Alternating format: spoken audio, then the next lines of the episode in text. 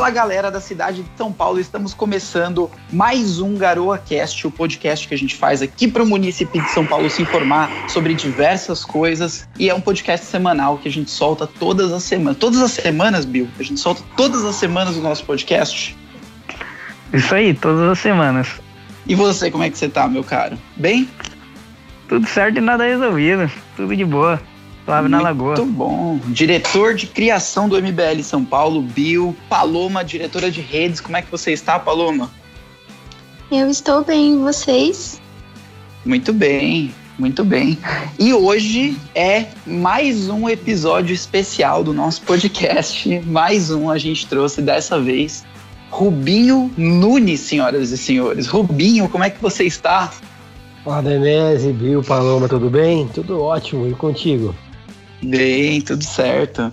Pô, obrigado por ter aceitado nosso convite, cara. Vai ser muito legal esse podcast com a tua presença. A gente faz alguns podcasts sobre assuntos X que a gente mesmo fala, às vezes a gente convida algumas pessoas. O último podcast foi do Paulo Cogos e esse do Rubinho Nunes. E vamos começar, gente, falando sobre aquele assunto que aconteceu essa semana, que é a questão do Sérgio Moro sair aí como ministro, né? E colocar o governo em xeque. Se não em xeque mate, né, Rubinho? O que, que, que, você acha que vai acontecer essa história, hein, cara? Olha, o realmente o Sérgio Moro ele colocou o governo em xeque-mate com a situação. Ele trouxe umas delações muito pesadas contra o governo. Na verdade, a, a coletiva que ele deu, onde ele fazia o comunicado de dispensa, é, foi na realidade uma delação muito clara sobre os interesses espúrios do presidente Jair Bolsonaro, especialmente no comando da Polícia Federal. É, é muito claro que ele tem ali os três filhos dele, Carlos, Eduardo e Flávio, investigados pela Polícia Federal é, Flávio e Carlos com problemas de rachadinha, Eduardo com fake news, e ainda mais o um inquérito que pode atingir ali mais de 12 deputados, conforme ficou bem claro da mensagem que o próprio presidente mandou para o Sérgio Moro. É, o Sérgio Moro ele simplesmente é, expôs as vísceras do governo e o que havia de mais podre no bolsonarismo, que é despindo ali o Bolsonaro da figura do mito e deixando na realidade apenas o corpo de um político corrupto e interessado no, nos, apenas em proteger a própria família. É, resta saber agora quanto tempo esse protótipo de político vai durar na presidência da República. Sim, sim, sim. Quanto tempo é, ele vai demorar para cair? Porque a gente sabe que agora é uma questão de tempo, né? Como tem um comentarista aí que é o Marco Antônio Villa, famoso, né, historiador, que agora está com o canal dele no YouTube, e ele fala bastante sobre as estratégias do Bolsonaro, que Bolsonaro é um criminoso e que cada vez, cada dia que passa, eles mostram mais provas de crime, né? E, e a minha próxima pergunta para você é mais nesse sentido mesmo. Você é, existe existe crime do que foi revelado com o Sérgio Moro e é crime comum? Não é crime comum? Como é que a gente pode enquadrar esse tipo de coisa? Sim, existe crime e não apenas um crime. Na realidade, o Bolsonaro ele praticou ali o crime de concussão, artigo 316 do Código Penal, é, ao tentar obter vantagem ilícita é, em razão da hierarquia de comando que ele tem é, perante Sérgio Moro e perante a Polícia Federal. É, praticou o crime de falsidade ideológica, afinal de contas, ele falsificou a assinatura do Sérgio Moro na exoneração do, do então diretor Aleixo. E ele vem, e a, a, além disso, ele tem, praticou crimes de responsabilidade. Eu vinha praticando crime de responsabilidade na forma como ele vinha agindo quanto ao tema do AI-5, com aquelas manifestações, descumprindo ordens é, específicas do Ministério da Saúde, descumprindo ordens judiciais, descumprindo ordens locais, no caso do governo do Distrito Federal. É, e aí ele passou a, a, utilizar da gerência do poder de presidente para finalidades espúrias, finalidade própria, e incorreu em crime de responsabilidade, o que inclusive pode levar ele ao processo de impeachment. Perfeito, perfeito. É isso, é exatamente isso que a gente queria saber, né? Se existe base constitucional para impeachment, mas eu acho que mais, mais, mais respondido do que tudo, né? Porque uh, a Paloma também tem umas questões jurídicas para conversar um pouquinho com a gente aqui. É, mas o que aconteceu essa semana demonstra também que o Bolsonaro ele tem um compromisso com a própria família e consigo mesmo, né? ele não tem um compromisso com o Brasil, como muitos patriotas falam por aí. Ah, o Bolsonaro é Brasil, porque o Bolsonaro é contra todo o resto. Eles criam um monte de histórias, né? Acho que o Bill também já deve ter ouvido falar, você mesmo, Rubinho, deve ter recebido algumas coisas do teu celular, que aquelas histórias que eles fazem, sabe? Entranhando um monte de gente no mesmo esquema que foi comprado pela China e o Dória está participando de uma negociata com o Colúmbio Maia e o DEM e o Centrão todo. Então, assim, eles, eles criam essas narrativas, essas histórias, para que o, o, bolsonarista se, se, se delicie enchendo o saco das outras pessoas com, falando sobre a santidade do seu presidente. Só que dessa vez, o bolsonarista ficou completamente sem arma nenhuma, porque o, o, uma das armas do bolsonarista era o Sérgio Moro no governo. Agora a gente não tem mais o Sérgio Moro no governo. Então fica aí a questão: como é que o Bolsonaro vai se sustentar depois disso? Né? Como é que essa gangue. Será que eles vão uh, inventar histórias para queimar o Sérgio Moro? Será que eles vão continuar essa narrativa, essa guerra de narrativas que eles vêm tentando fazer através do gabinete do ódio, que é um gabinete que fica no Palácio do Planalto, comandado pelo Carluxo? O que, que você acha, Bill? Você acha que vão continuar as teorias da conspiração? É, já estão continuando, né? Olha isso, o principal canal de propaganda do governo hoje na internet é a turma do Terça Livre, né? E as narrativas começaram, só olhar o que eles estão falando na internet, como se tivesse prometido um cargo de presidência ao Sérgio Moro, enfim, é, é o jeito deles militarem, né? Criando narrativas, criando é, argumentação falsa para levar uma turma para seguir a ideia do governo e, não, e eles não, não, não, terem oposição, por assim dizer, né? Manterem a sua militância forte. É, é desse jeito que eles fazem. Porque, como o próprio guru deles, Olavo de Carvalho, diz, né, não existe militância conservadora mais. Não existe militância é, liberal, etc. Existe militância bolsonarista. Então, para que a todo custo é fazer um discurso de defesa do presidente como se ele fosse o verdadeiro Messias, né? Como se fosse o salvador da pátria, enfim, só existe ele na terra e Nosso Senhor no céu. Sim, exatamente. E a Paloma, que é advogada, é, também conhece mais da, das questões jurídicas aí. É, Paloma, você deveria ajudar aí o Rubinho a escrever algum, o nosso pedido de impeachment. A gente tinha que ter um pedido de impeachment o mais rápido possível, porque essa galera é criminosa, Paloma. Salve-nos dessa.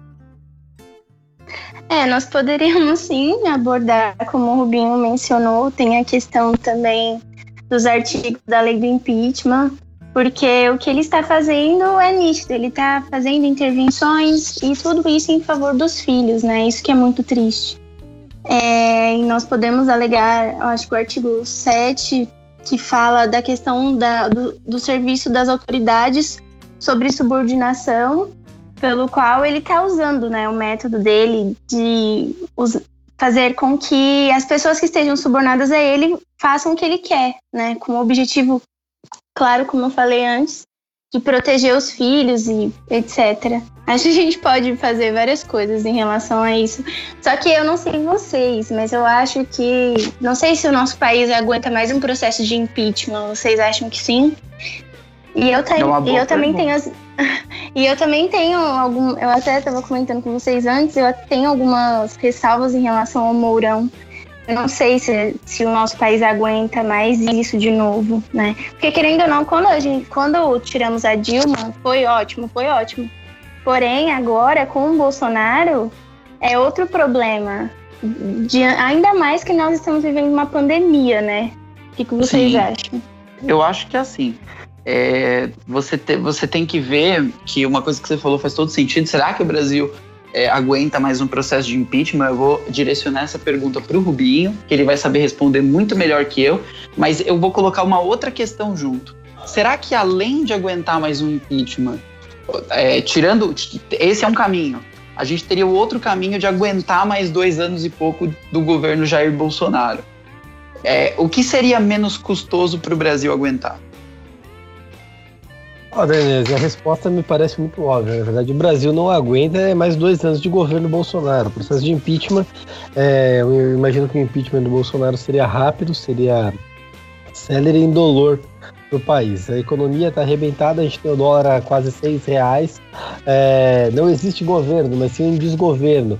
É, a gente tem uma família chefiando o país de uma forma praticamente, de uma forma praticamente feudal, medieval, como se fosse uma família real, é, que atropela a Constituição. A gente viu um discurso recente do Bolsonaro, onde ele se coloca como um protótipo de Luís XIV, diz que ele é a Constituição, é, mas no outro dia ele mesmo rasga a legislação.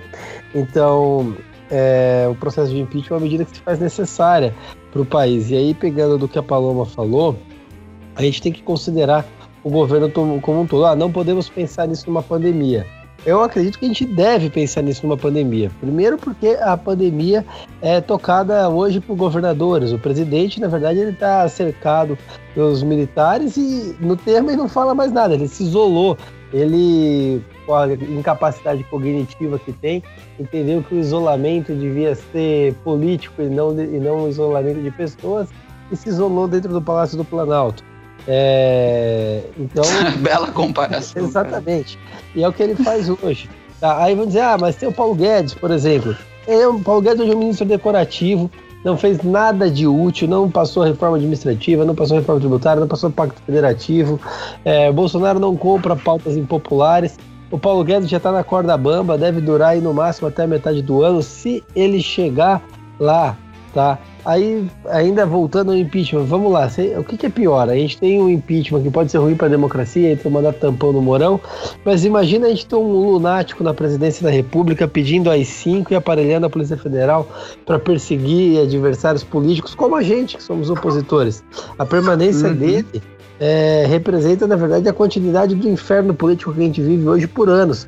Esse é o mesmo argumento que utilizavam na época da gestão PT, a gente tirou a Dilma e viu que o Temer fez o país começar a andar. Infelizmente, a gente elegeu um sociopata no lugar do Temer e a coisa não anda a contento.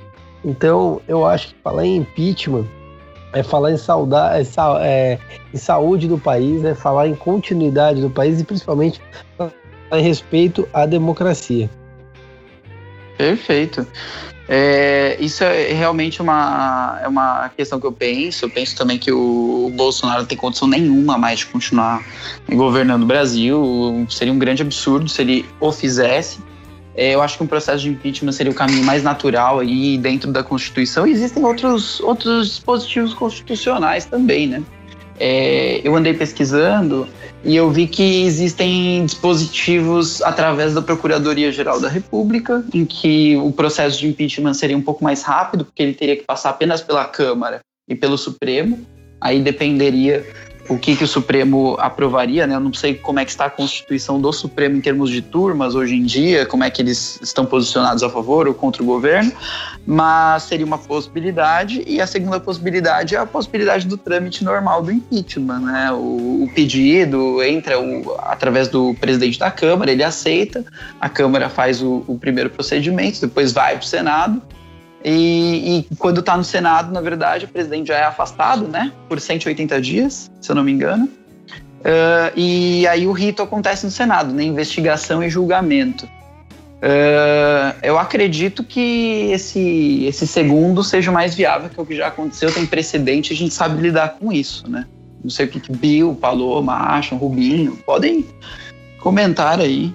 Então, Denise, é, esse rito seria para o crime comum, tá? Ele cometeu dois crimes comuns ali, a concussão e a falsidade ideológica. Então, precisaria da aprovação da Câmara dos Deputados, ali dos dois terços da Câmara, né? Os 342 votos. E uma vez uhum. aprovado, isso iria para o Senado, que faria o julgamento e ele seria afastado por seis meses. É uma alternativa.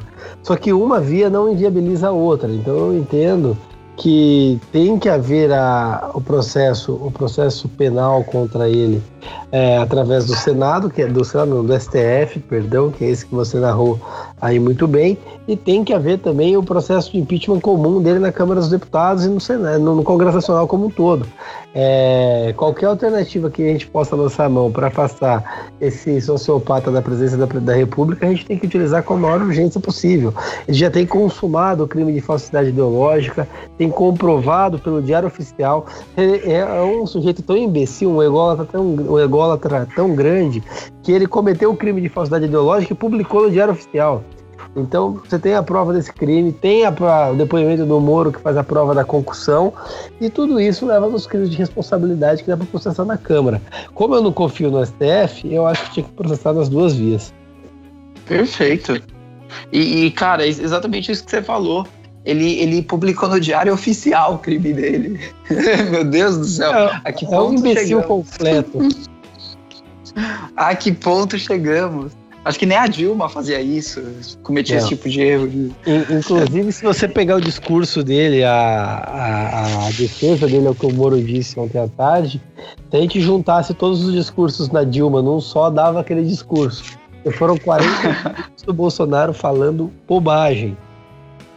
Foram. Meu Deus, foi difícil ouvir. Eu confesso pra você que foi difícil ouvir.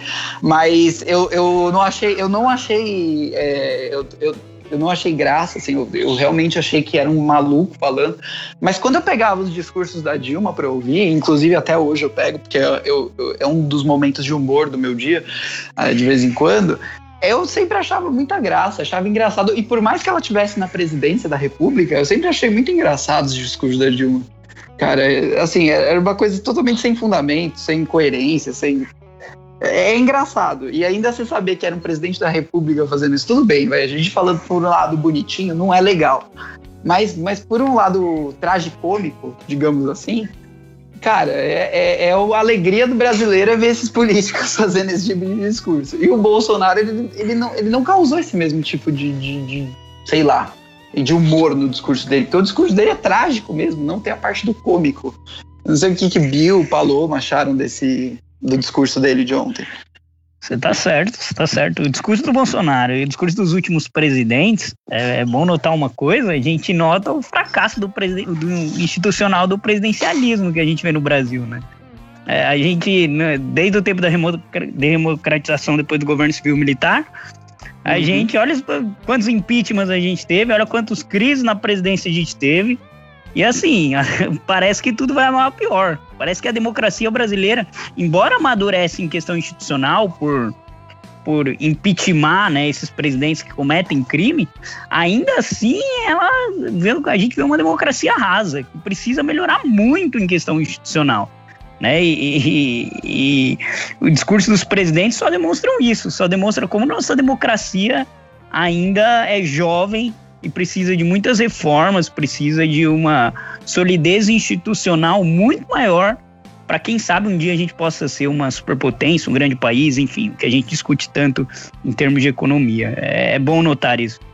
Mas você, você, você acredita que possam ser feitas mudanças dentro da Constituição, através do sistema que a gente tem hoje, para modificar isso? Ou você acha que seria uma coisa, vamos, vamos propor aqui um sistema alternativo? O que, que, que, você acha? Desse? Olha, eu, eu sou parlamentarista por definição, sabe? Eu acho que é, desde quando o Brasil rompeu, se a gente for olhar a história aí, desde quando ele rompeu com com a sua fundação monárquica, né? Desde a monarquia, uhum. quando a gente deu o, o, golpe lá, o golpe da república, Desde então a gente só tem queda institucional. O Brasil nunca viveu uma solidez institucional desde aí, tá? Claro que você pode me argumentar que o governo monarquista tinha seus problemas, realmente, escravidão, outros problemas institucionais, o próprio poder moderador que você pode colocar em dúvida em, em Dom Pedro II, né, como lá um poder meio que ditador, né, mais ou menos ditador, mas enfim, era um país que funcionava. Você tinha um líder que a população respeitava, né? Lembrando que Dom Pedro II assumiu a nação com 15 anos e começou é, botar jeito na coisa, né? Então, enfim, é, desde então, desde que nós demos o golpe, né, que, de, da República, etc., que a gente celebra todo ano, sabe-se lá por quê, mas nunca, nunca, nunca na história brasileira sempre foi golpe, sempre foi institucional, sempre, nunca, nunca tivemos isso, né? Getúlio Vargas, tantos outros que a gente teve aí que, enfim, nosso país como política não é exemplo para ninguém, entendeu? Agora sim, se, sim. se, se pode fazer isso dentro da Constituição, eu defendo uma reforma institucional a ponto de implementar um, um, parlamentarismo gradualmente, entendeu? E aí pode, a gente pode dar vários argumentos, as maiores nações do mundo são parlamentaristas, né? É, a solidez institucional, a divisão dos poderes no parlamentarismo é muito melhor, porque você tem um chefe de Estado que cuida da diplomacia, etc., né? Da, da, das questões de Estado, você tem um chefe de governo que cuida do parlamento, organiza uh, as coisas do parlamento, a, a, divisão dos poderes no parlamentarismo é muito mais sólida, ao meu ver, do que na república presidencialista, né? É, enfim, há defeitos sim no parlamentarismo, mas enquanto o Brasil, nesse teste que a gente fez de, de república presidencialista, olha o exemplo histórico que a gente tem aí. De bom a gente tira isso? Eu não consigo dizer nada. Só, sim, a gente só vê, só vê desastre institucional em cima de desastre institucional. Isso Sim. marca a história de um país, principalmente no sentido em que as pessoas perdem esperança no futuro. É, é, querendo ou não, o Bolsonaro foi eleito com essa, com essa puxa. Fe, finalmente agora vamos ter um governo, sei lá, conservador liberal, né? Por assim dizer. E foi o maior decepção assim dos últimos anos. Não é nem conservador e nem liberal. É, virou, tá queimando virou, a imagem dos dois. Exato, virou um governo pior, um, um pior espécie de governo social-democrata, entendeu? Porque tá, tá fazendo o que o PT fez, tá usando das instituições para defender suas matérias escuras, para defender sua família, para defender seu filho. Enfim, é, decepção total, entendeu? Então, Sim. Que, o que, que nós ganhamos com o presidencialismo? Se nós ganhamos tudo essa, essa, é, essa, esse desastre democrático e institucional no Brasil, na boa, tá na hora de pensar em outro sistema. Não sei se o Rubinho concorda comigo, enfim, se, se simpatiza com o parlamentarismo de alguma forma. E já vou colocar a pergunta pro Rubinho já. Fala, é, pegando isso que o Bill falou, Rubinho, uhum. dá para constitucionalmente eu acho que não dá, né? mas vale a pergunta. Não dá para constitucionalmente a gente transformar um país em, em, em, algum sistema diferente através de uma, de uma mudança gradual, com consentimento da população, de forma democrática. Existe essa possibilidade? Sim, sim, era inclusive uma pauta do Michel Temer que ele não conseguiu emplacar por conta do, do, do, dos problemas com a JBS e todas aqueles, aquelas tretas que ele teve no governo dele. Mas, particularmente, eu acho o parlamentarismo um regime muito mais adequado, muito mais democrático e mais sensato, especialmente num país como o nosso. Só para você ter uma ideia, se a gente vivesse no parlamentarismo, a gente não ia ter que minguar anos após anos com a Dilma Rousseff fazendo o que ela fez, ela já teria caído com uma facilidade muito maior. É, você tendo um parlamento forte, necessariamente o primeiro-ministro é, cumprindo, funcio é, cumprindo funções de diplomacia, funções externas.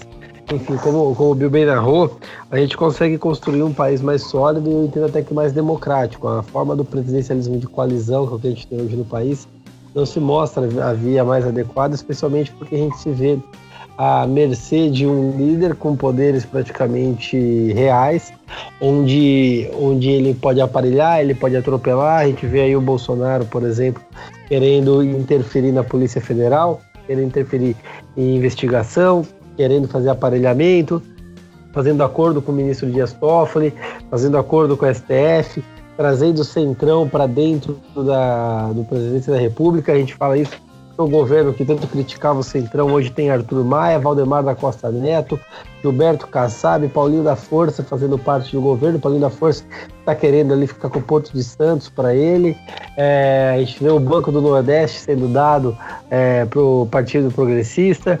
Então, assim, é, na verdade, o presidencialismo de coalizão se tornou presidencialismo de leilão, que é uma, um modelo caro, um modelo ineficaz, que coloca em xeque ali a durabilidade, a, a durabilidade e a confiabilidade do país perante o mundo, inclusive perante a própria população. Entendi, mas a, como é que faria essa mudança? Seria, por exemplo, através do parlamento, o parlamento trabalha enquanto presidente é, ele continua seguindo o rumo, tem que ter consentimento, ou, por exemplo, teria que ser estabelecida uma nova Assembleia Constituinte, como foi em 88? Como seria fazer, esse processo? Daria para fazer através de PEC, certo? E ainda você poderia ratificar ela por referendo, seria a via mais adequada.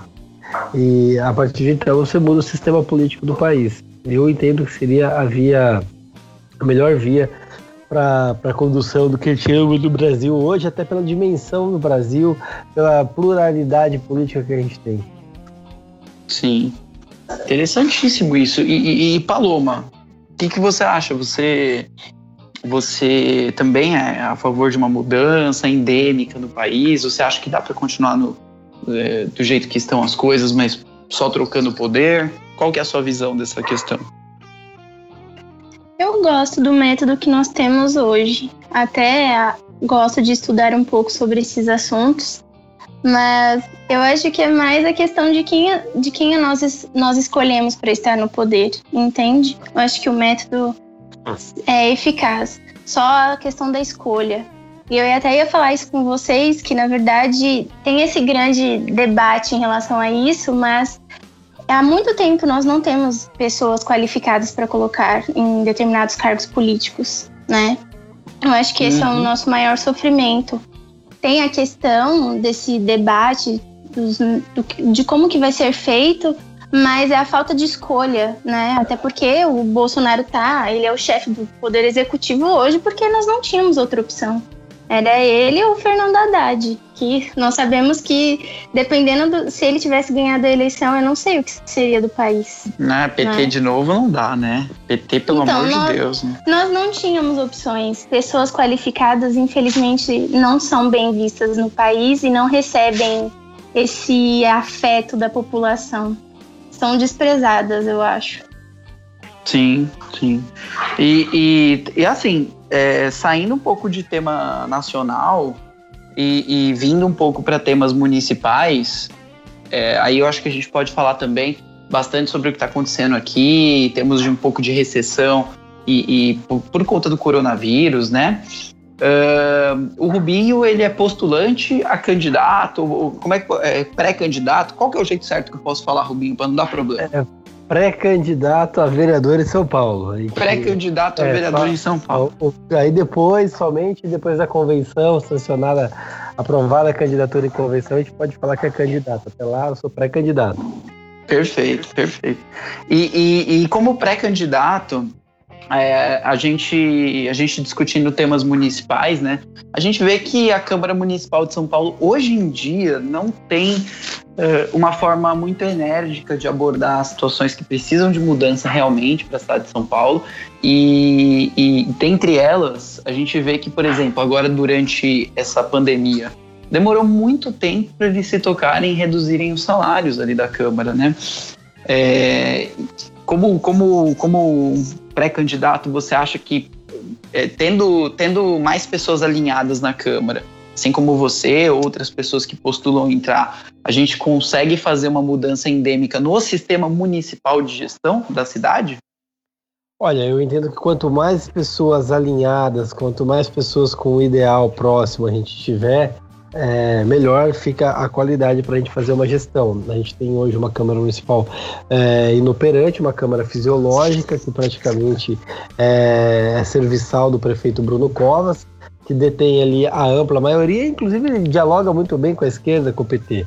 É uma Câmara que, na verdade, não está a serviço da população, está a serviço é, dos próprios interesses. A gente viu um áudio recente bizarro do vereador Adilson Amadeu, onde ele, de forma completamente destemperada, ataca a mesa diretiva e os demais vereadores, porque num, sur, num raro surto de realidade resolveram de, é, colocar em pauta a diminuição do salário em 30% para que o valor fosse destinado ao combate ao coronavírus. Na oportunidade, Adilson Amadeu ataca a mesa diretiva, diz que vai brigar na justiça, que vai processar, que se quisessem que tirassem os salários dos fiscais, que tirassem os auditores da procuradoria. Eu concordo que os auditores da procuradoria tem grandes salários, mas o próprio Adilson Amadeu é quem vota esses salários e não faz absolutamente nada para diminuir, muito pelo contrário, vota a favor.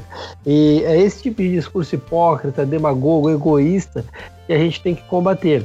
É, obviamente que uma pessoa não vai mudar o sistema como um todo, mas uma pessoa pode ser a diferença. O, o, Arthur, por exemplo, sozinho na Assembleia Legislativa, conseguiu pautar e vai levar a votação a redução dos salários em 30%. Então, eu acredito que a Câmara Municipal de São Paulo possa fazer muito mais. É uma Câmara grande, são 55 vereadores na, na Câmara. É, infelizmente, eles não representam a, a sociedade de São Paulo. A gente vê as críticas que a gente tem para a Câmara Municipal, que refletem muito, inclusive, as críticas que tem o prefeito Bruno Covas, tem se mostrado, na verdade, completamente ineficiente, completamente incapaz de conduzir a prefeitura da maior capital da América Latina. É um banana, né? A gente costuma é um falar banana. aqui no, no, no MBL São Paulo que ele é um grande banana e, e ele não toma medidas enérgicas, muito pelo contrário, a Câmara está com ele mesmo, porque a gente sabe que existem alguns esquemas de corrupção ali dentro da Câmara, enfim, a gente sabe de ouvir falar nos corredores ali, é, não é uma coisa muito pública, muito divulgada, mas a gente sabe que existem alguns esquemas e eu acredito que a chave para você trocar esse isso que está acontecendo hoje em dia para uma passagem para o futuro seria você pegar e realmente renovar uma boa parte dos parlamentares. É assim, Rubinho, eu não sou tão otimista, vou ser muito sincero com você, porque eu vejo que o cenário para o ano que vem é que muitas dessas pessoas que têm esses esquemas vão continuar se elegendo do jeito que se elegeram, comprando voto, através de fazer pequenas obras em, em, em favelas para enaltecer a população de lá e ao mesmo tempo trazer esses votos para eles. Então eu acho que muita gente da velha política ainda vai continuar, mas a minha esperança para isso tudo são vocês, os novos candidatos que têm um pensamento liberal e que vão ter, vai ter um embate, né? vai ter uma briga no ano que vem é, na Câmara Municipal, justamente com o pessoal que vai estar tá vendido, com esse pessoal da velha política e o pessoal novo que está entrando agora. Né? Tem pessoas é, pelo, pelo partido aí do Patriota, que são pessoas muito boas. O Rubinho é, o Rubinho é sensacional. O cara que, que é, ajudou no processo do impeachment da Dilma e redigindo ali o, o, um dos pedidos de impeachment dela, é, como vereador de São Paulo, acho que vai fazer grandes coisas aqui. Mas é, a gente tem diversos candidatos que, que têm também essas pautas de liberdade. Eu acho que formar uma bancada de todas essas pessoas na Câmara ajudaria sim. Mas é o que eu falei para você, eu não sou muito otimista com mudanças endêmicas, porque eu acho que essa turma da velha política, Milton Leite, vou dar alguns nomes. Milton Leite, Adilson Amadeu, o próprio Adilson Amadeu. O Adilson Amadeu, ele se elege extorquindo motoristas de radiotáxi eh, na zona norte da cidade de São Paulo. A gente sabe que ele faz isso, não só na zona norte, como em outros lugares, mas lá é mais comum. O Milton Leite, ele tem uma estrutura criminosa que sustenta ele dentro da Câmara Municipal. É, eu fico até com um pouco de receio de falar esse tipo de coisa, mas é, infelizmente ossos do ofício. E a gente tem outros parlamentares lá dentro também que se vendem. O próprio presidente da casa, o Eduardo Tuma, está com o governo, porque ele também é PSDB, né? E a minha pergunta vai muito nesse sentido. Você acha que, mesmo com uma bancada pequena de pessoas que estão lutando por causa de liberdade, esse tipo de coisa. Mesmo assim conseguiria. Você é otimista? Essa é a raiz da minha pergunta. Sim, Denise, eu sou bem otimista nesse ponto. Eu acho que, que uma pequena bancada, uma média bancada, pode fazer muita coisa. Pelo exemplo, pela exposição, é, esses parlamentares novos que vêm aparecendo, como Cataguiri, Vinícius Poit, o próprio Arthur Duval, eles conseguem a mudança, seja pela capacidade de articulação, pela rede social, pela pressão popular, seja pelo exemplo. Eu acho que é isso que falta um pouco em São Paulo, a, a mudança pelo exemplo e a, e a, e a mudança de, de conduta e de postura da Câmara. Eu acho que havendo uma bancada maior nessa linha, a gente tem, a gente tem uma grande possibilidade de conseguir mudanças profundas na Câmara na, e na forma de fazer política. Eu espero, sinceramente, poder fazer parte disso e poder contribuir. É, durante todo o período meu de atuação de ativismo, eu sou um dos fundadores do MBL, eu sempre atuei nos bastidores como advogado, fiz pedido de impeachment da Dilma Rousseff, fiz pedido de impeachment do Toffoli, fiz pedido de impeachment do Celso de Mello, Marco Aurélio de Mello, é, foi responsável pela impugnação da candidatura do Lula, sanccionou os direitos do Lula. Então, assim, é, por que eu estou dizendo isso? Isso mostra que uma pessoa, mesmo sem mandato, pode fazer muita coisa. É possível fazer a diferença é, desde que você tenha um pouco de vontade. E eu acredito que com o mandato, uma Câmara Municipal é, alinhada nesse sentido, com mais pessoas nessa linha, a gente possa fazer muito mais, tanto, na política do, praí, do país como um todo, como da cidade de São Paulo. Então, respondendo objetivamente sua pergunta, eu sou muito otimista nesse aspecto.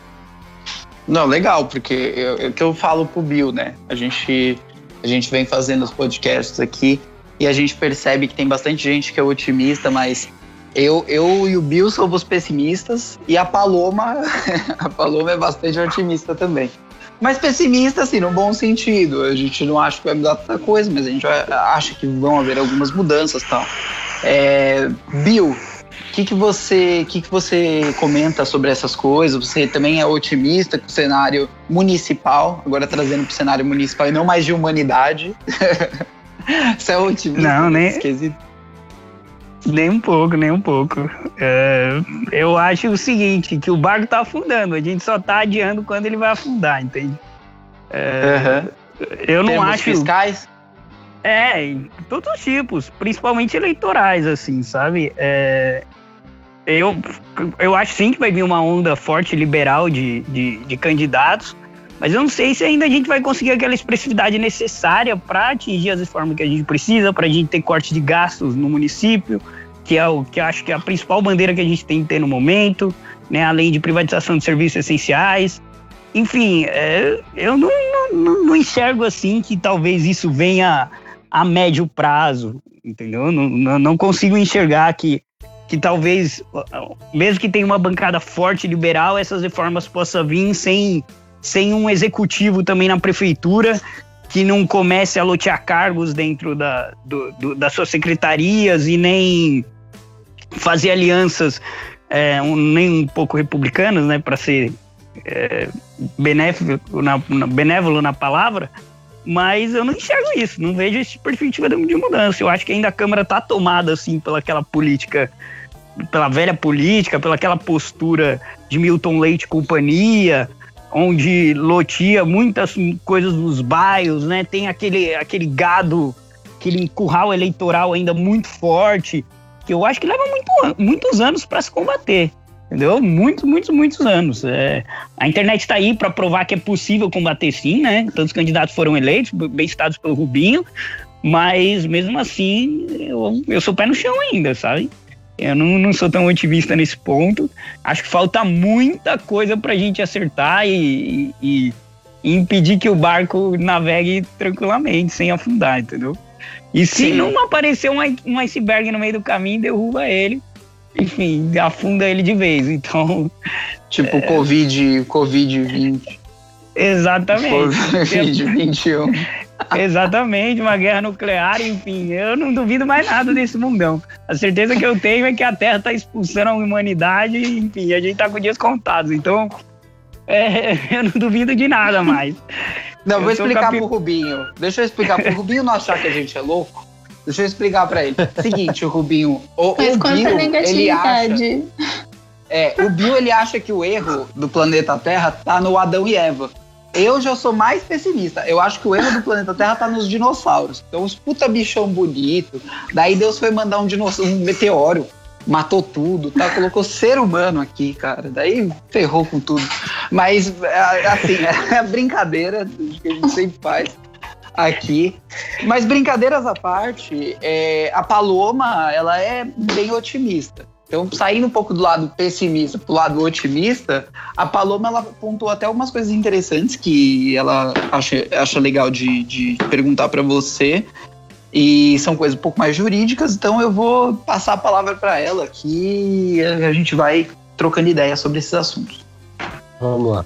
Ah, a primeira, primeira coisa que eu queria dizer assim, eu, eu sou bem otimista sim, porque eu acho que nós temos que ter esse. É como se fosse um sentimento de que as coisas vão mudar, porque é até isso que é como se fosse um combustível, né? Que faz a gente estar no MBL, estar a gente estar buscando novas pessoas para estarem na política. E como o Bill falou, assim, é um problema a questão da, da velha política.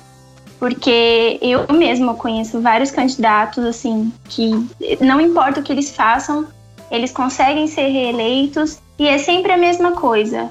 Então, eu acho que um dos métodos que nós temos que ter é levar conhecimento para essas pessoas. Porque, por exemplo, tem muita gente aqui, por exemplo, no bairro onde eu moro, aqui na Zona Sul, tem muita gente que não sabe ah, os, os benefícios que esses políticos recebem, né? Na questão das verbas, de gabinete, etc. E eu acho que a gente tem essa luta de levar esse conhecimento para essas pessoas, para fazer essas pessoas não votarem nessas pessoas de novo, entende? E você percebeu então... que você acabou de Então- refutar eu e o Bill com uma frase só, né? Não, não, eu só. Você refutou eu e Não, o Bill com uma não, frase não. só.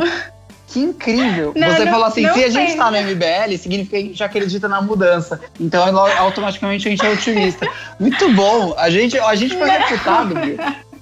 O resto da vida. Não foi, não, não foi a minha intenção, mas. Maravilhoso. Eu penso, eu penso dessa forma porque é o combustível também para estar aqui. Porque assim, Uhum. gente, a gente sabe que diante do cenário que nós estamos vivendo é muito triste. Eu não sei vocês, mas ontem, quando eu vi a questão do Moro, eu fiquei muito decepcionada. Às vezes dá vontade, de, não dá vontade de acreditar em mais nada. Mas a gente não pode desistir, né? Então, a gente tem que ter esse otimismo de pensar, não, a gente tem que levar mudança. Enquanto tem muita gente que não se importa, nós estamos é, dando importância para isso. Entende? É, uma coisa que eu ia perguntar para o Rubinho, que a gente tinha conversado, era o que, que ele tinha achado da MP 936, né? Que foi feita por conta da questão do trabalho das pessoas. O que, que você achou, Rubinho? Você acha que isso vai ajudar pessoas? E o que, que você acha, assim, em relação aos processos trabalhistas? Você acha que vai aumentar ou diminuir nessa questão da pandemia, que muitas pessoas estão sendo mandadas embora? Só para só pra traduzir rapidinho pro cidadão comum, Bom. seria aquele a questão da carteira de trabalho verde e amarelo. É isso? Não, a MP ela trouxe a questão da suspensão do, do contrato 905. temporário. Isso. Ah, tá.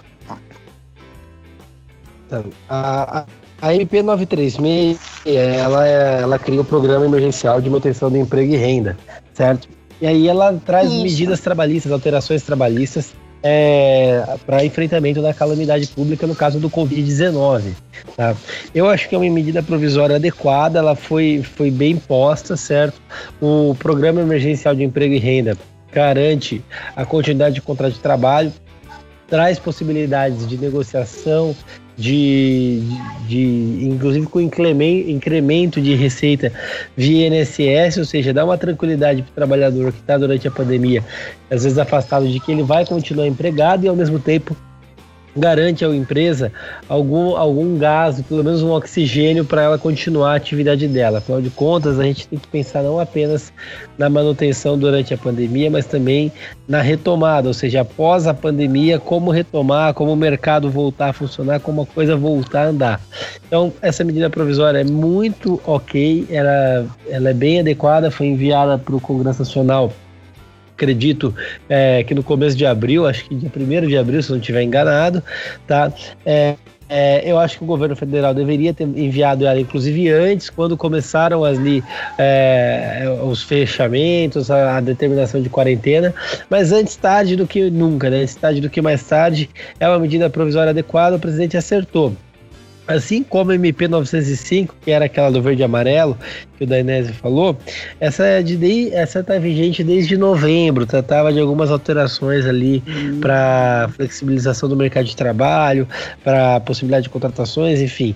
Mas infelizmente essa MP ia caducar, o, o presidente foi obrigado a revogar, porque o Alcolumbre simplesmente disse que não tinha tempo para discutir. Eu fico pensando que tipo de preguiçoso é o senhor Davi Alcolumbre, que tem uma pauta na- na- tramitando no Congresso desde novembro, uma medida provisória, que ele tem a obrigação de saber, Terrível, né? simplesmente não conseguiu pautar. A medida provisória caducar, o Bolsonaro vai ter que editar outra, que provavelmente deve ser MP 956, 957. Entendi. Entendi. É, infelizmente esse é um problema de, de, de medidas provisórias, né? Elas caducam depois de um certo tempo. E existem algumas muito benéficas que, que ainda foram feitas no, no governo Bolsonaro, né? A gente também não precisa falar é, só jo- jogar pedras, assim. Tudo bem que é legal jogar pedra no Bolsonaro, eu adoro, particularmente. Mas tem a questão também que da MP da liberdade econômica. Foi uma MP muito importante também, né? Que ele colocou. É, não sei se você tem algumas ressalvas, se você é, faria diferente, é, Rubinho. Não sei o que, que você achou dessa MP. Perdão, co- cortou aqui qual MP, Denese? A MP da Liberdade Econômica. Cara, MP da liberdade econômica é sensacional, é uma puta medida provisória. O, o Jerônimo Gergen, que pegou a relatoria, fez um trabalho maravilhoso. É, garante flexibilidade, garante é, agilidade na abertura de empresas.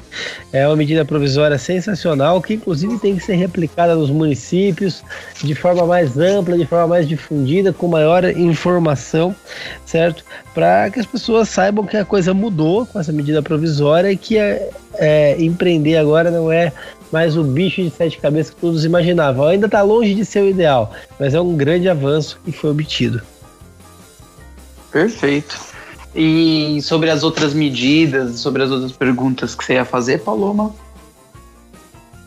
Ah, eu ia eu perguntar para ele se, se ele acha que agora, com essa questão da suspensão de contratos e muitas pessoas que foram demitidas, se ele acredita que os processos trabalhistas vão aumentar ou não. O que, que ele pensa disso? O que, que você pensa disso, Rubinho? Olha, de, a resposta de todo advogado depende. É, é, assim, depende para tudo. Haverá novos processos trabalhistas, é, justamente porque eventualmente algumas empresas não façam isso da forma adequada, ou porque uh, advogados não saibam instruir adequadamente seus clientes. Tá, deve haver alguma discussão, mas via de regra está bem amarrado, dá uma base legal bacana. A empresa que cumprir estritamente determinada na MP, ela vai conseguir uh, fazer a suspensão do contrato de trabalho, a retomada das atividades com facilidade, e isso deve correr tudo numa boa.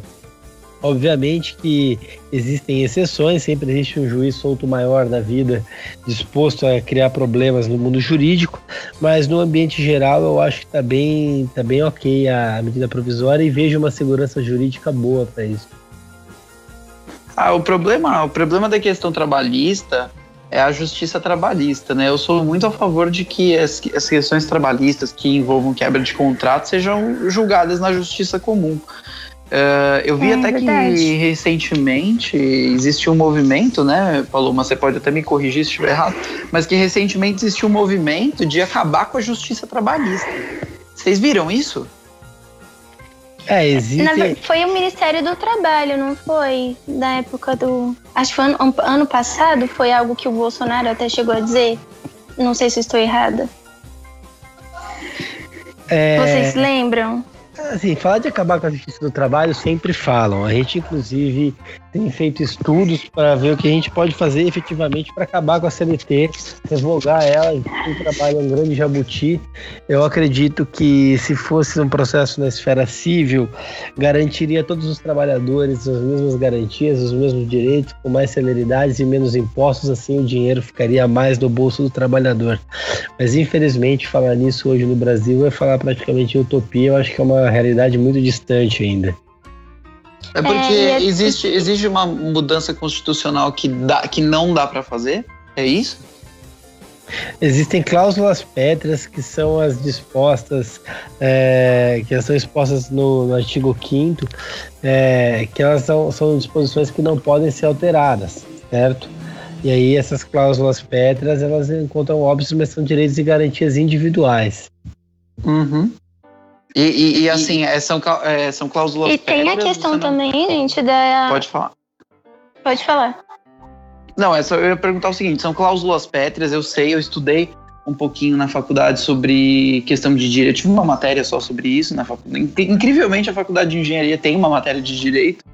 É, mas a questão de cláusula pétrea, uma, uma coisa que eu tenho bastante dúvida. Eu não mudo de jeito nenhum ou vamos supor que todos os deputados, se, eles, se todos os deputados quiserem, mais a sanção do presidente da República, sei lá, conseguir uma autorização extra do Supremo, você consegue mudar esse tipo de coisa? Ou não existe isso? Não, cláusula pétrea é cláusula pétrea, elas estão expostas no artigo 6 parágrafo 4 né? É, uhum. Aí elas são a forma federativa do Estado, o voto direto, secreto, universal e periódico, a separação dos poderes e os direitos e garantias individuais, que é o que eu disse anteriormente, que é exposto também no artigo 5 da Constituição Federal. Entendi, Entendi. não Entendi. tem mudança. Não, não, tem como, isso é cláusula prévia. A única forma de você mexer nelas é através de uma nova constituinte. Não é uma má ideia, hein? não é uma má ideia. Eu, eu, eu, realmente é, considero como boa uma ideia de uma Assembleia Constituinte, mas desde que fosse uma Assembleia Constituinte decente, né, que agregasse as diversas forças da sociedade, aí, então teria que ter uma pluralidade de ideias e, e colocar pessoas renomadas de cada uma dessas áreas, de cada um desses setores da sociedade, para estar tá lá e, e, e, realizar de fato uma representatividade, né? Eu acredito, sinceramente, gente, estudando um pouco a história da nossa Constituição e vendo o que aconteceu entre 1987 para 88, que a Assembleia Constituinte que escreveu essa Constituição uh, não foi uma Assembleia Constituinte transparente, não foi uma Assembleia Constituinte muito bem é, muito bem representativa em termos de sociedade e, e eles atenderam diversos uh, lobbies de diversas áreas. Né? Então a gente teve como resultado uma constituição é, que tem diversos pontos de vista, existem muitas interpretações, né? eu posso estar falando completamente groselha, que eu não sou da área do direito, então Palome Rubinho me corrijam se eu estiver falando besteira, mas a nossa Constituição é uma Constituição muito complexa, uma Constituição gigantesca que é, entranha o Estado em diversos aspectos da vida do brasileiro. Né? Então, será que não, não tá aí o erro, o problema, Paloma? Paloma? Você ainda está entre nós? Alô? Paloma? Você pode repetir novamente? Cortou.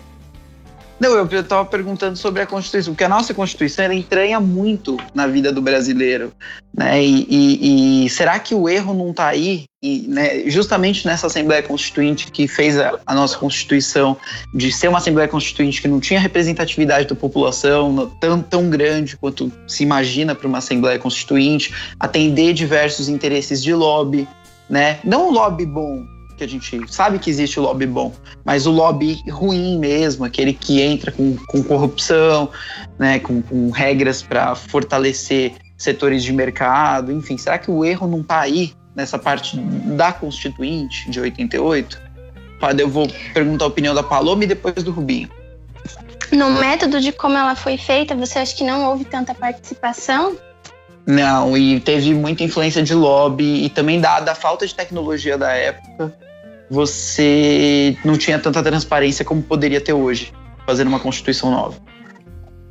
Sim, com certeza, porque foi uma convocação, um compromisso firmado e também acredito que por conta das pessoas, né, que estavam naquela época, como por exemplo, é, por exemplo, as pessoas que estavam, as pessoas que estavam lá discutindo a falta de participação popular e como você falou, os métodos também tecnológicos.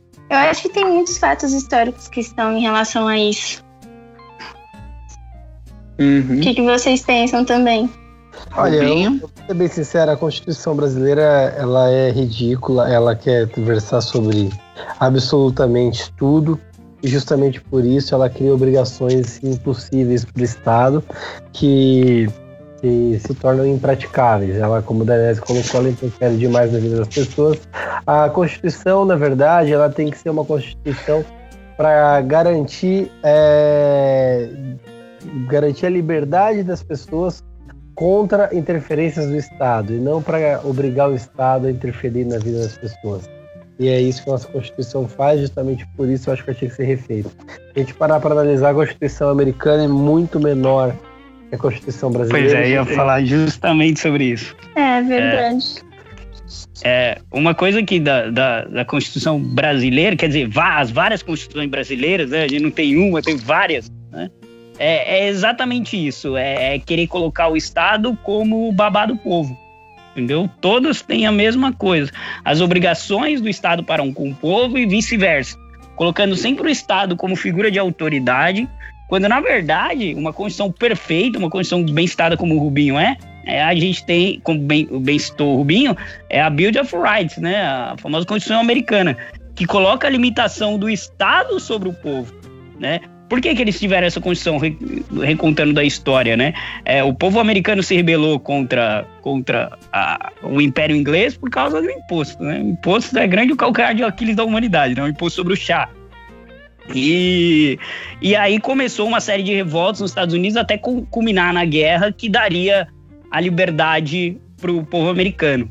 O interessante é notar que na história americana, eles não, não fundaram um país logo de cara, né? Aí veio os, os que eles chamam de Founding Fathers, né? Os pais fundadores, depois de muito tempo, de uns dois, três anos, que eles se reuniram e, gente, ó, a gente precisa se organizar mais ou menos aqui, porque senão vão haver revoltas de novo é, é, contra o, o, o, que eles chamavam de três estados na época lá, né? Que eles funcionavam, funcionavam na época já com, mesmo quando colônia, eles já funcionavam mais ou menos como uma república mais ou menos moderna, como a gente tem hoje.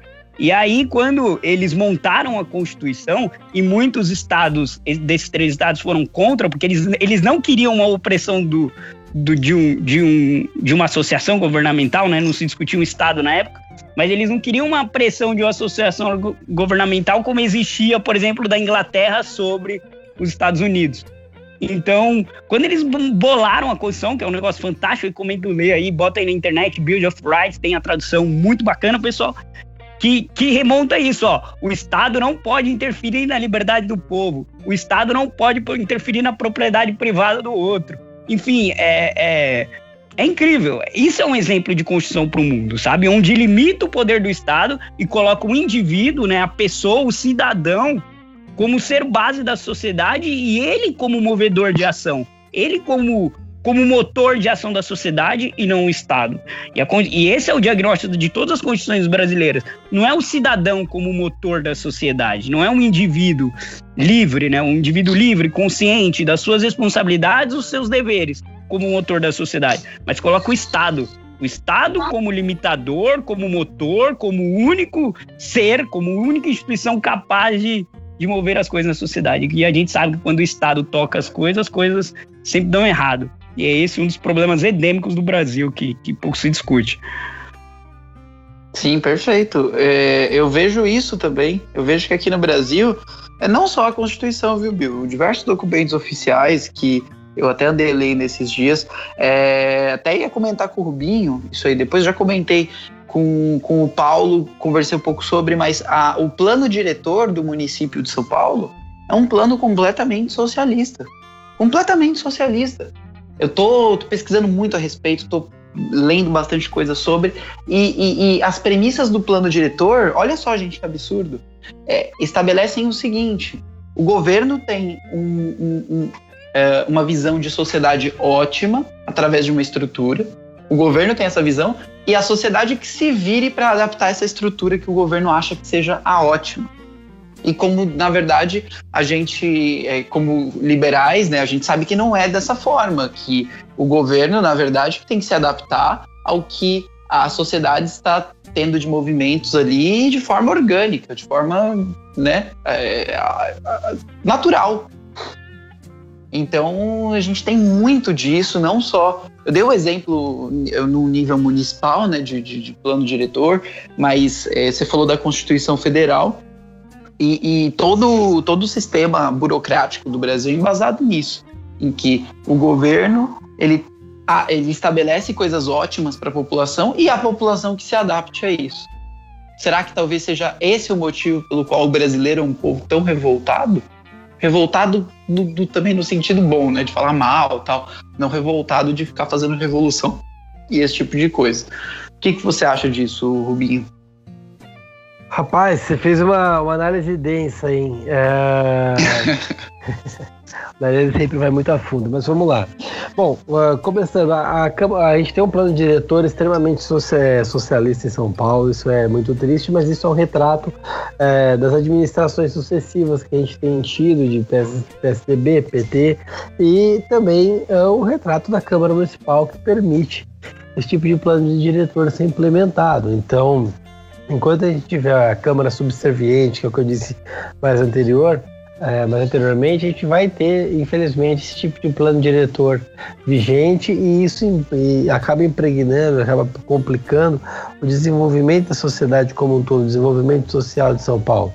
A sociedade paulistana, isso é um reflexo, na verdade, de todas as, as outras cidades do estado, do país, elas acabam engessadas por conta das das burocracias impostas pelo, pelo Estado, das burocracias impostas pelo príncipe, da forma como o Estado não consegue, consegue se desenvolver e colocando óbices, inclusive, para que, essa, que a sociedade possa empreender. De outra forma, a gente tem um problema muito grande que é a participação social, como vocês também colocaram. Uh, existe uma dificuldade de participação social, de participar do que você consegue, alguma coisa do gênero. Como a Paloma colocou lá, lá na, numa outra fala dela, uh, o trabalho de conscientização, de conversa, de diálogo, de ensinar um a um, acaba sendo a melhor saída para que as pessoas ganhem discernimento. Óbvio que isso não tem um resultado no curto prazo, mas pelo menos no médio prazo a gente começa a incentivar a participação das pessoas e a melhorar o ambiente, porque como um todo as pessoas é, desinformadas acabam sendo vítimas da, da aquisição de produtos políticos que elas não desejam. Perfeito. Perfeito. E elas sempre têm produtos políticos que elas não desejam, cara. Sempre. elas votam num cara X. E assim, eu vou, eu vou falar a verdade para vocês. Vereador, gente, a turma não sabe nem o que, que é. A turma não faz ideia do que seja. Eles votam. Uma vez uma senhora chegou para mim e perguntou: Ô, oh, mas da Inese, é, vereador é aquele troço que fica lá no, no. É tipo deputado, né? Fica lá em Brasília. Falei, não, senhora. O vereador, ele fica no município, ele faz o trabalho na cidade e tal. Então, o pessoal confunde. O, o, o, sistema, ele não é ensinado. Né? E a gente também tem um problema de educação. A educação é, é do, do, que provém do Estado, vem para o cidadão, é uma educação que, em suma, ensina coisas que estão na grade curricular do MEC, que foram vislumbradas por especialistas tal, mas você não tem um ensino político, um ensino de, de formação política para que o cidadão, assim que se for, saia da escola, ele esteja apto não só a viver a vida ou passar no vestibular, como também fazer uma boa eleição, ser é, uma, um, um cidadão pertencente às discussões políticas da sociedade, às vezes não militante que nem a gente, não maluco que nem a gente, porque a gente é tudo maluco aqui, mas, mas é, não, não tão a fundo assim. Mas, poxa, se todo mundo fizer um pouquinho a sua parte, aí não vai precisar ter esses malucos que nem a gente também, que fica correndo atrás de tudo e um monte de coisa que as outras pessoas não estão nem, nem, nem se importando. Né? Então, existe também uma deficiência em termos de, de estrutura de, de aprendizado. E, e, minha opinião, tá? Essa é uma questão muito municipalista. Você tem que trazer para cada município o formato de educação que mais lhe compete e fazer com que a federação pare de cuidar desse tipo de, de, de, assunto, porque não, não, não compete a federação falar que o Acre e São Paulo vão ter a mesma grade curricular, quando que na realidade do Acre você tem que aprender algumas coisas que são boas para o seu futuro e para a sua sobrevivência no futuro, e na grade curricular de São Paulo é muito importante que você aprenda outras coisas, que não necessariamente são as mesmas, né? Não, é, não sei como é que a Paloma, o Bill, o Rubinho vem esse assunto, questão de educação e, e, formação política das pessoas. Eu considero que Brasil e principalmente São Paulo, a gente fale de uma formação política péssima das pessoas, dos munícipes. É, o estado de São Paulo, infelizmente, é triste. É acho que todos os estados, né, gente? A participação política dos brasileiros é muito baixa, né? E eu acredito que deveria ser obrigatório ter aulas de direito constitucional no ensino médio. Porque pelo menos a base para os alunos terem, né? Saber, como você falou, saber o que faz um deputado federal, o que um deputado estadual faz, o que o presidente da república pode ou não fazer. Porque, infelizmente, como até o Rubinho falou, é, as pessoas são vítimas dessas, dessas questões. Porque, por exemplo, em época de eleição, pelo menos aqui na Zona Sul, eles fazem as campanhas deles e eles prometem coisas que eles não podem cumprir. E a pessoa vota acreditando que, ela vai, que ele vai fazer aquilo que ele, nem que ele nem poderia estar dizendo que vai fazer. Sim, exatamente. Tá cheio de vereador, de candidato a vereador por aí que promete coisas que não é competência do vereador, né? Inclusive tá aí uma boa ideia, viu, pra você, viu, Rubinho? para você ficar atacando essa turma, que tá cheio, tá cheio. O que, que vai ter de, de vereador, esses bairristas que gostam de construir coisas, vai ficar prometendo coisa que não pode cumprir e tal. E é legal também a gente fazer. É, a gente, agora eu falo aqui, abro um, um parênteses para Bio e Paloma, para a gente, como instituição MBL São Paulo, para fazer também sistemas de verificação do que esses candidatos é, antigos da, da velha política estão prometendo por aí, para que a gente exponha isso para a população. Porque também é nossa responsabilidade é, essa fiscalização e a verificação do que esses candidatos estão propondo. Mas é, para você, Rubinho, como pré-candidato, é interessante sim fazer essa crítica e, e, e mostrar para a população que o que essas pessoas estão prometendo elas não vão cumprir porque não está nem dentro das atribuições dela. Sim, cara, e assim, é muito interessante isso, porque o que tem estelionatário eleitoral em época de eleição é um troço assim, fora do comum. Ele se aproveita da possibilidade da, da, da, ingenuidade das pessoas que acreditam em coisas malucas. Eu já vi vereador, por exemplo, dizendo que ia garantir ônibus a um real. Sendo que isso, se fosse feito, seria um, primeiro que um absurdo do aspecto econômico, seria uma competência do Poder Executivo, mas o cara é candidato a vereador. Aí você uhum. pega de tudo, de tudo, em esfera federal, esfera estadual, esfera municipal. O sujeito ele sai candidato, ou ele tem muita má fé, e nessa má fé dele ele tenta levar as pessoas a erro, então ele é tão incompetente que ele não sabe nem o que ele vai fazer se ganhar a eleição.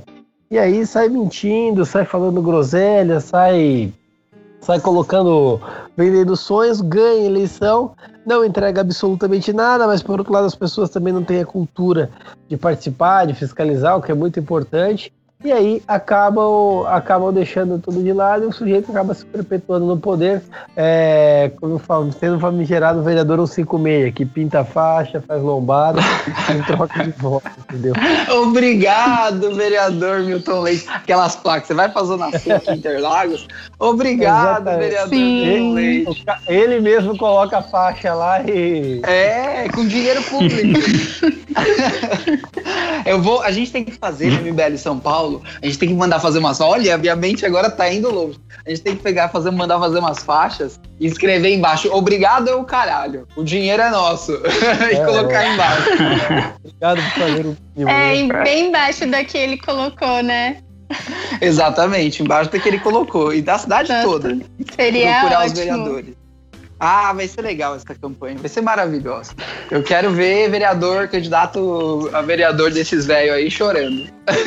Eu quero ver Não, e, e, sem contar, e sem contar quando eles prometem coisas que nem deveriam ser promessas. Por exemplo, teve um candidato a vereador que ele prometeu uma reforma aqui, no aqui na Zona Sul num campo de futebol. E imaginem, o bairro inteiro votou nele. E ele realmente fez, mas olha só, ele comprou voto com uma reforma. Ou seja, ele ficou ainda esse tempo, agora ele vai tentar se reeleger, mas ele ficou esse tempo todo, pode não ter feito um bom trabalho ou não, mas essas pessoas do bairro votaram nele porque ele fez uma promessa de reforma de campo de futebol, né? É como se fosse comprar as pessoas, ou senão quando eles não oferecem cesta básica, talvez vocês já tenham visto esse tipo de cenário em algum lugar. Sim, cesta básica. Eu vi também um caso lá em Osasco, é, não é São Paulo, mas é aqui do lado, e não impede que aconteça aqui também. Mesma coisa. Que o cara chega com um bolo de dinheiro, dá para um, um, capanga dele lá, fala: Ó, oh, sobe, entra nessa favela aqui distribui 100 contos para cada um. E é isso, tipo, o cara ganha do nada, ele tá na casa dele quietinho ali no barraco dele, ele ganha 100 reais e fala: porra, ah, vota no vereador e tal. Ah, aquele vereador? Tá, vou votar. Vai lá e vota. Não tem. É, é, é, um sistema que, é, tudo bem, a gente sabe que é crime, que é ilegal, tal, não sei o quê, mas são atitudes que são praticadas, a gente tem conhecimento disso e a gente tem que ficar de olho, né, para se pegar alguma coisa dessa, denunciar para o Ministério Público, para o Tribunal Superior Eleitoral, enfim, acho que é as atitudes que a gente pode tomar. Mas uma coisa que o Rubinho e... falou que me deixou muito pensativo a questão do estelionato eleitoral. É, eu, eu, o que eu queria saber é o seguinte: dá para a gente transformar isso em crime, estelionato eleitoral? Uh, cara, é uma ideia interessante. É uma ideia interessante. Podíamos criminalizar isso. Quando você vende uma mentira tão grande, é, daria para fazer um fato típico ilícito eleitoral, certo? Eu acho que a ideia é boa. Gostei da tua proposta, viu, Dainese? É mesmo, dá pra. É, dá, tá dá. dentro da Constituição. Pode ser, pode ser criminalizado. Interessante, porque eu também. Eu, o que eu ia perguntar é em relação àquela questão das, da, da, das fake news, que o pessoal acabou chamando de coisa do Kim, mas que não é. A gente sabe que o Kim ele só votou, ele tem, deu um voto, né? Mas que isso aí, isso aí é bem próximo a essa questão de estelionato eleitoral, né? Porque mostra o candidato que está fazendo difamação, que está fazendo fake news, enfim. É, meio que já está meio que tipificado nisso aí, não tá? É, assim, existe já a tipificação disso, existe a base, mas isso aí é para difamação, né? O estelionato é o seguinte, a pessoa tem que induzir alguém a erro por algo impossível. Então, ela teria que mentir para a pessoa, tipo, olha, é, você vota em mim, eu vou, sei lá, fazer o metrô do Iapoca ao Chuí. E isso é estelionato eleitoral, entendeu? É... A Inter Brasil. Exato. A Inter Brasil. um vereador prometendo a Inter Brasil. que Olha, eu, eu, eu, é, eu me comprometo a, a, instalar o aerotrem saindo, sei lá, de Palheire, Palhe, Palheireiros, e passando pela Braslândia, indo lá para São Mateus e estacionando no Morumbi. E vai dar certo. E, enfim, isso. E o cara é vereador, né? é óbvio que não vai acontecer. Entendeu? Daria. Sim, sim. Perfeito, perfeito. Paloma, Paloma, sempre com as suas questões jurídicas maravilhosas. Posso fazer outra pergunta para o Rubinho? Fica à vontade, o programa é todo seu. Seu e do Rubinho hoje. Eu, eu ia perguntar para ele sobre a questão. Na verdade, não tem a ver e também tem muito a ver sobre as questões tecnológicas, porque em meio do que nós estamos vivendo na pandemia, eu acredito que ele deve ter visto que o, as novas provas da OAB foram suspensas, né? Os editais. E isso vai implicar na vida de muita gente, né? Inclusive na minha. Porque as provas agora não tem a segunda fase, para quem ia fazer agora no mês de abril, foi adiado novamente e ainda não tem uma nova data. E eu, que, eu queria saber dele o que, que ele acha dessa questão das provas serem digitais. Olha, é, eu acho que as provas digitais elas perdem a, a confiabilidade, certo? Eu não faria um concurso, por exemplo, para magistratura é, com uma prova digital. Mas, por outro lado, eu sou contra o exame da OAB. Então, é, eu não acho que o exame de ordem seja uma via adequada. A gente vê péssimos profissionais por aí, gente, é só uma forma de limitar o mercado e garantir reserva para a ordem dos advogados. Eu, eu, particularmente preferia que os profissionais fizessem certificações, onde, por exemplo, se você quer ser uma advogada trabalhista, você faz uma certificação na, na ASP, a ASP certifica você como advogado trabalhista. O cliente contrata de acordo com a certificação que ele julga interessante. Seria Perfeito. muito melhor. Entendeu? Minha alternativa seria é, desestatizar o exame da ordem. Agora. Ah, eu não, eu não sabia que você era contra. Eu sou totalmente contra. Eu passei, ó, não tive problema para passar, passei de primeira, estava na faculdade ainda. Mas eu acho que é um abuso, eu acho que é um absurdo. É, a prova ela não exprime necessariamente conhecimento. Eu tenho colegas juristas que não são advogados estão brilhantes, muito melhores que muitos, muitos advogados que eu conheço. É, eu acho que o exame, na verdade, ele, é uma forma, ele limita a atuação profissional e uma pessoa que, que cursou direito e não passou na ordem, ela fica com a mancha de não ser advogado, não é uma coisa correta. É, se você tivesse a certificadora, você podia sim, para advogar, exigir a certificadora. Então o profissional tem que ser certificado. Só que você pode escolher, assim como você escolhe sua faculdade, você pode escolher a certificadora e aí elas terão um grau de dificuldade delas também e compete ao cliente escolher. Seria a minha alternativa. Mas uma vez considerando que esse exame exista e que tenha que ser feito, eu acho que o exame digital não é seguro. É, ele, ele, é o que você falou, ele não é seguro. Mas vendo pelo lado bom, vamos supor, se a gente é contra o exame da ordem, eu, eu achei o, o sistema que você falou maravilhoso, eu acho que deveria ser o mesmo para minha profissão, eu sou engenheiro. É, deveria ter certificadores particulares, né, empresas certificadoras, enfim, e não um CREA, é um órgão fixo que vai fazer a certificação disso, enfim. É, mas partindo do ponto de vista do que você falou, que é, seria ruim desistir a OAB e, por consequência, tudo que a OAB pede para fazer, será que não seria realmente muito interessante a possibilidade de haver fraude na prova, já que o sistema é ruim e o sistema é, já é zoado? Por que não a pessoa não poderia fazer uma prova pela internet com o Google do lado aí vendo as respostas? É, seria é totalmente fácil. Você vai fazer a prova, você espelha até lá do seu computador em outro lugar, a pessoa te passa a resposta, enfim. Sim. Tem alternativas para fraudar, então eu não acho adequado. Não, perfeito. Você jamais vai falar que isso é bom.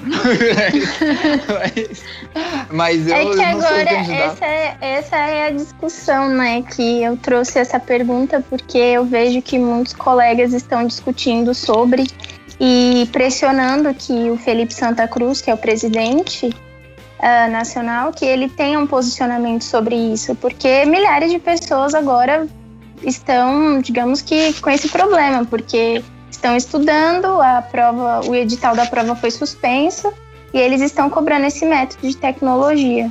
Mas Sim. olhando por esse lado que você, que o Rubinho abordou, é bem complicado mesmo essa questão. A não ser que fosse feito talvez um software bem como se fosse bem poderoso, que se a pessoa é, quando começasse a prova, as outras não conseguisse acessar outras coisas, mas tem um método de cola que a outra pessoa pode passar a resposta, né? Que você é, abordou. E, então é complicado. E tem alguns sistemas um que software não permitiria isso. O Mac não permitiria é, isso. Eu, eu só dei um exemplo, eu não sei se está certo. Um software, Sim. necessariamente, ele, ele sempre é falho. Né? O próprio conceito de tecnologia, o software, por mais seguro que ele seja, ele sempre é falho. Né? Não, não adianta, você não dá para desenvolver um software 100% seguro, isso não existe, tá? Um, é, em alguma coisa ele vai ter uma falha, seja uma falha interna que pode ser feita por um desenvolvedor malicioso, um cara que, que vai auditar lá e, e pagam ele, ele pode alterar dados dentro do software, dentro das respostas, etc. Por isso que, que a humanidade até hoje não adere a sistemas totalmente eletrônicos. Por exemplo, quando a gente passa um cartãozinho lá, o nosso cartãozinho de débito na maquininha, o que, que ele faz? A primeira coisa que ele faz é imprimir um papel, não é? Quando a gente paga no débito lá. Comprovante. Isso, aquele comprovante em papel ali é o que determina se o sistema está se comportando de forma segura ou não. Entendeu? É, é, por isso o, o, o comerciante não, não, tem a opção de não recusar o papelzinho. Quem tem a opção de recusar o papelzinho é o, é o, é, é o comprador. Mas isso. no momento que ele emite ali, ele está atestando que o sistema eletrônico está funcionando. E se der qualquer problema no sistema eletrônico, ele tem uma prova física que aquele sistema se comportou daquela maneira. Se não se comportou, o comerciante tem seu termo. Ó, eu tenho aqui que foi pago para mim e o seu sistema falhou e não me repassou o dinheiro. Então, é, isso inclusive dá, dá, é, é, o princípio do voto impresso, né? O que a gente não tem até hoje no Brasil. Infelizmente, barrado pelo STF, é bom até que o Rubinho comente sobre isso, porque é, muito se discute do voto impresso, inclusive uma, um, foi um projeto de lei do Bolsonaro, né? E, e até hoje, a gente, na, na, próxima eleição que a gente vai ter aí, a gente não vai ver o voto impresso. E, enfim, o sistema todo completamente eletrônico, seja para prova, seja para pagamento, seja para isso, ele é necessariamente falho, né? Ele precisa sim de um, de um meio físico que comprove sua veracidade, ele precisa de um comprovante. E aí do voto impresso a gente tem várias coisas. Ah, mas tem a zerésima. Bom, a zerésima. Isso é que eu ia falar. É, é, um comprovante é, feito pelo próprio sistema. Então, o cara que altera o sistema, o software de votação, por exemplo, um desenvolvedor malicioso que, que, que altera, ele pode desenvolver um, um comprovante que ateste que a urna está zerada. Ele cria isso no código, isso é simples, ele pode esconder isso do código sem ninguém perceber. Entendeu? Ele cria uma assinatura de. Bom, quem tem desenvolvimento sabe disso. Ele cria uma assinatura digital, isso é muito fácil. E aí você tem os boletins de urna lá que são emitidos depois. Isso também é um comprovante emitido pela própria urna eletrônica. Depois que ela contabilizou o voto, você não tem um comprovante real ali, ó. Na hora que saiu o voto, você não tem o, o comprovante da maquininha de débito, né? Que sai na hora para você atestar. Você pode, você imprime um comprovante que, que é contabilizado pela própria urna depois que o voto, que a, que a votação foi finalizada.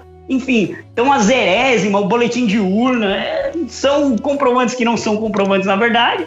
É tudo para dizer que, que foi que foi é, que a votação foi lista, que não tem nenhum problema, mas é tudo para inglês ver, aquela famosa.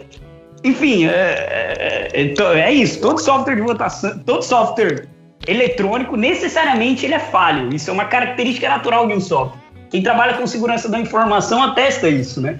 A gente sempre precisa de um comprovante físico para atestar a segurança do, de, um, de, um, de um meio eletrônico. E na, essa é a discussão central quando a gente discute voto, voto impresso, né? A gente precisa de um comprovante que ateste que o eletrônico está se comportando é, idoneamente. Bom, é, inclusive, Perfeito.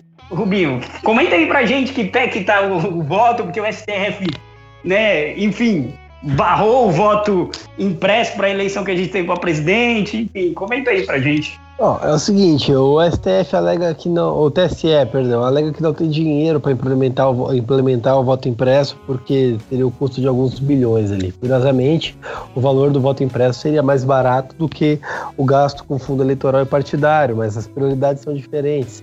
E, e é o que você falou, não há como auditar o voto da urna eletrônica, não há como aferir se a votação foi correta, se a votação foi incorreta.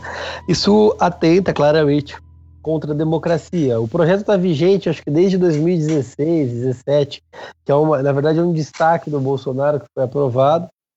Não é um projeto necessariamente dele, mas um destaque num, projeto de outro, de outro deputado, e que ele deveria ter sido implementado e o STF simplesmente dá de ombros, não implementa e não há como obrigar que, que se implemente isso. É triste. É triste porque a gente viu o resultado das urnas em 2014 e, para mim, eu tenho até hoje que, que pode ter havido fraude. É, nesse bolo todo, o próprio Bolsonaro já questionou até o resultado da eleição que elegeu ele. Então a gente fica é, para a gente fica questionando pra, o custo para dirimir qualquer dúvida, qualquer processo seria muito mais barato do que os custos que desempenham é, com, com processos, com urnas e tudo mais. Infelizmente, a gente vai ter que lidar com isso por mais uma eleição. E o presidente ganhou a eleição e não fez absolutamente nada para que isso fosse é, implementado. Que maravilha, né? Que coisa. Brasilzão, estamos aqui, mas a gente não desiste dele. Por isso que somos todos militantes e por isso também que o Rubinho está se candidatando aí. É, gente, nosso programa está chegando ao fim, né? Já estouramos nosso horário aqui. E eu queria agradecer a participação do Bill, da Paloma, mas em especial agradecer a participação do nosso convidado, o Rubinho, por Obrigado por ter conversado com a gente, por ter compartilhado o teu conhecimento com a gente. E eu espero que você volte também para outras coisas do núcleo, entrevistas, é, enfim, é, diversas outras coisas que a gente pretende fazer com os candidatos. Sempre muito bem-vindo no núcleo de São Paulo. Muito obrigado, muito obrigado a todos e um grande abraço para todo mundo que está ouvindo esse podcast aí. Uma ótima semana e um abração. Boa. Falou, Paloma. Falou, Bill. Querem fazer suas considerações finais? Primeiras damas. Muito bom. Paloma? Como vota? Gostaria de agradecer a participação do Rubinho, foi muito bom. Acredito que todos nós aprendemos muito nessa tarde e agradecer a todos vocês também pela oportunidade de eu estar aqui participando. Que nós. Boa! Não, que nós, é, depois dessa conversa toda, que vocês possam ser mais otimistas. Meu desejo para vocês. Eu tô um pouquinho mais otimista, assim, mas o, o Rubinho, você, Paloma, vocês me ensinam coisa demais, porque eu não sei nada dessa parte jurídica. Eu não sei pouquíssimo. É, eu então, sou. Sempre que eu converso com vocês, eu aprendo véio, muita tô aprendendo. Coisa. Entendeu? Às vezes eu acho que dá para fazer alguma coisa de um jeito, não dá, tem que ser de outro. Que, enfim, dispositivos jurídicos são muito doidos. Bill? Bom, eu gostaria de agradecer a presença do Rubinho. É, te parabenizar, Rubinho, você é um exemplo para a política brasileira, né? Ajudou os brasileiros muito, principalmente quero elogiar você por aquele gasto que você impediu na Lesp, gasto absurdo que viria dos nossos bolsos. Isso é um exemplo para muitos advogados no Brasil, enfim. É uma honra ter você no nosso podcast. Obrigado pela presença. É isso aí, pessoal. Vamos lá e vamos continuar pessimista, porque, enfim, quanto mais pessimista a gente é, mas a gente age para ser menos pessimista. As coisas dão mais certo, né? Exatamente. e a gente age e a, preventivamente. Isso, e a gente se decepciona menos. E esse é o centro da coisa. Não se decepcionar. Se você não espera nada daquilo, você nunca vai ficar triste. Vai, ah, deu o que eu imaginava que ia dar, é isso aí, o Brasil é uma merda e vamos seguir em frente. Mais uma terceira mono, uma terça-feira monótona no Brasil onde tudo dá errado. Ai, meu Deus do céu. Tem razão. Isso aí, gente. E, e com as considerações finais de vocês, é, eu encerro o nosso programa de hoje. Muito obrigado por acompanharem até aqui. E semana que vem temos um novo episódio. Valeu!